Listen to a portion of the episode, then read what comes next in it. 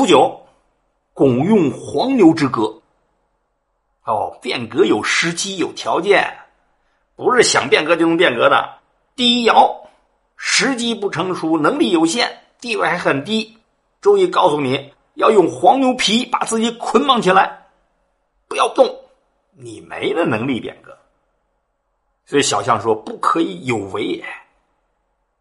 那刘志军告诉他女儿千万不要做官，我估计和这“拱”作为名字是有联系的。当了官倒了霉的人都告诉后代不能做官，不可以有为，危险。不是所有人都能够有这个变革的这个能力的，不是所有改革都能成功的。六二，几日乃革之？这就卦辞里边说的“几日乃服”啊，客观条件。不是什么时候都要讲变革，变革有一个时机的问题，你要能掌握好这个火候，掌握这个时机，征集用兵都可以，都不会只犯错。九三，争凶，真利，格言三九，有福。哎，一旦改革到一定的火候，啊，把握好这个度，不要再用兵，这时候再用兵凶。真补的结果啊，利，你怎么解释这个真？你说道德正误就危险，说不通。真理就是问天的结果，危险。那怎么做啊？改革啊，格言三就大智慧。改革到一定程度啊，他这不是到一定的度稳定，不是再继续扩张。格言三就，这是一个大智慧啊。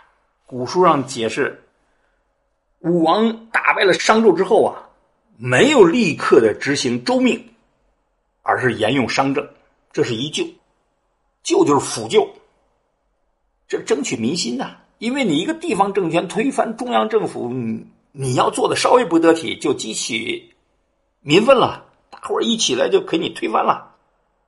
然后第二救呢是释放政治犯，哎，这是不是争取民心？辅救，然后第三救呢是开仓赈济百姓，经济战乱了，老百姓都挨饿呀，没粮食啊，把国库的粮食发给老百姓。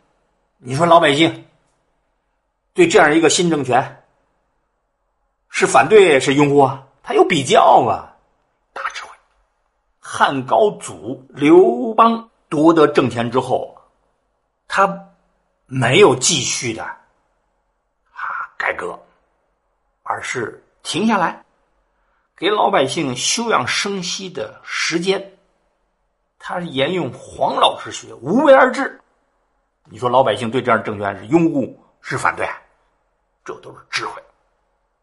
改革到一定程度，停下来，争取民心，还要有福，还要讲诚信，这都是智慧。改革的节奏，不同阶段的策略。九四，毁亡，有福改命，吉。你刚刚说汤武革命是易传，那现在古经里就有有福改命。什么叫改命？天命都可以改，改就是革。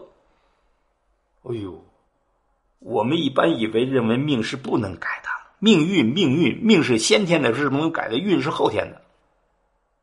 周易告诉你，要看问题发展到什么程度。九五，大人虎变，未沾有福。大人呢，指的是君王。九五吗？九五至尊吗？大人要像老虎一样的变革。老虎，你能悟出什么来？从老虎的花纹到老虎的那种爆发力。既要有文采，既要形式上比较温和，又要柔中含刚。老虎皮漂亮不漂亮？有文采吧？但是恶虎扑食那种果断、那种力度，你要有。你君主要像个老虎一样，又有文采，又有果断。嗨，未占有福，你都不用占，占是什么意思？占卜占卜吗？你都不用占卜，都不用问天，你肯定是吧？就有好结果。这个未占有福啊，实际是有福未占。你要有诚信都不用问天，意味着就肯定得到上天的保佑。这句话回去好好读，这也能证明《周易》这部书原本是干什么的。真原本是什么意思？这都是内政，最有说服力。上六，君子暴变，小人革面，争凶，居贞吉，什么意思啊？君主像老虎，其他人呢？其他级别的呢，就像豹一样，豹也有纹呐，豹皮也好看呢，也有文采呀，也讲手段呐，还要有豹的果断。小人呢，你没权利，你改变不了别人，那你就改变自己吧，革面。改革对每人都有意义，都涉及这个方法与目的啊，形式与内容。小人革面，你变革自己的形象。你由这个龌龊的、卑贱的变成高雅的，哎，真的网上说大学是最好的美容院，这话就有道理啊。读书改变气质，我们当老师对这点感悟是最深刻。你看九月一号新生入学，那就像刘姥姥进大观园。等四年之后，天之骄子毕业，你看那气质的变化，这就是小人革面。你通过学习要改变自己呀。不过他还告诉你，在变革的时候啊，内政用兵就凶险了，居贞就吉祥了。真不的结果，你安内改革内务吉祥。你在什么阶段做什么事儿？你改革内政的时候肯定会引起波动啊！现在首先要把国家的和谐安定做好，还没有实力用兵。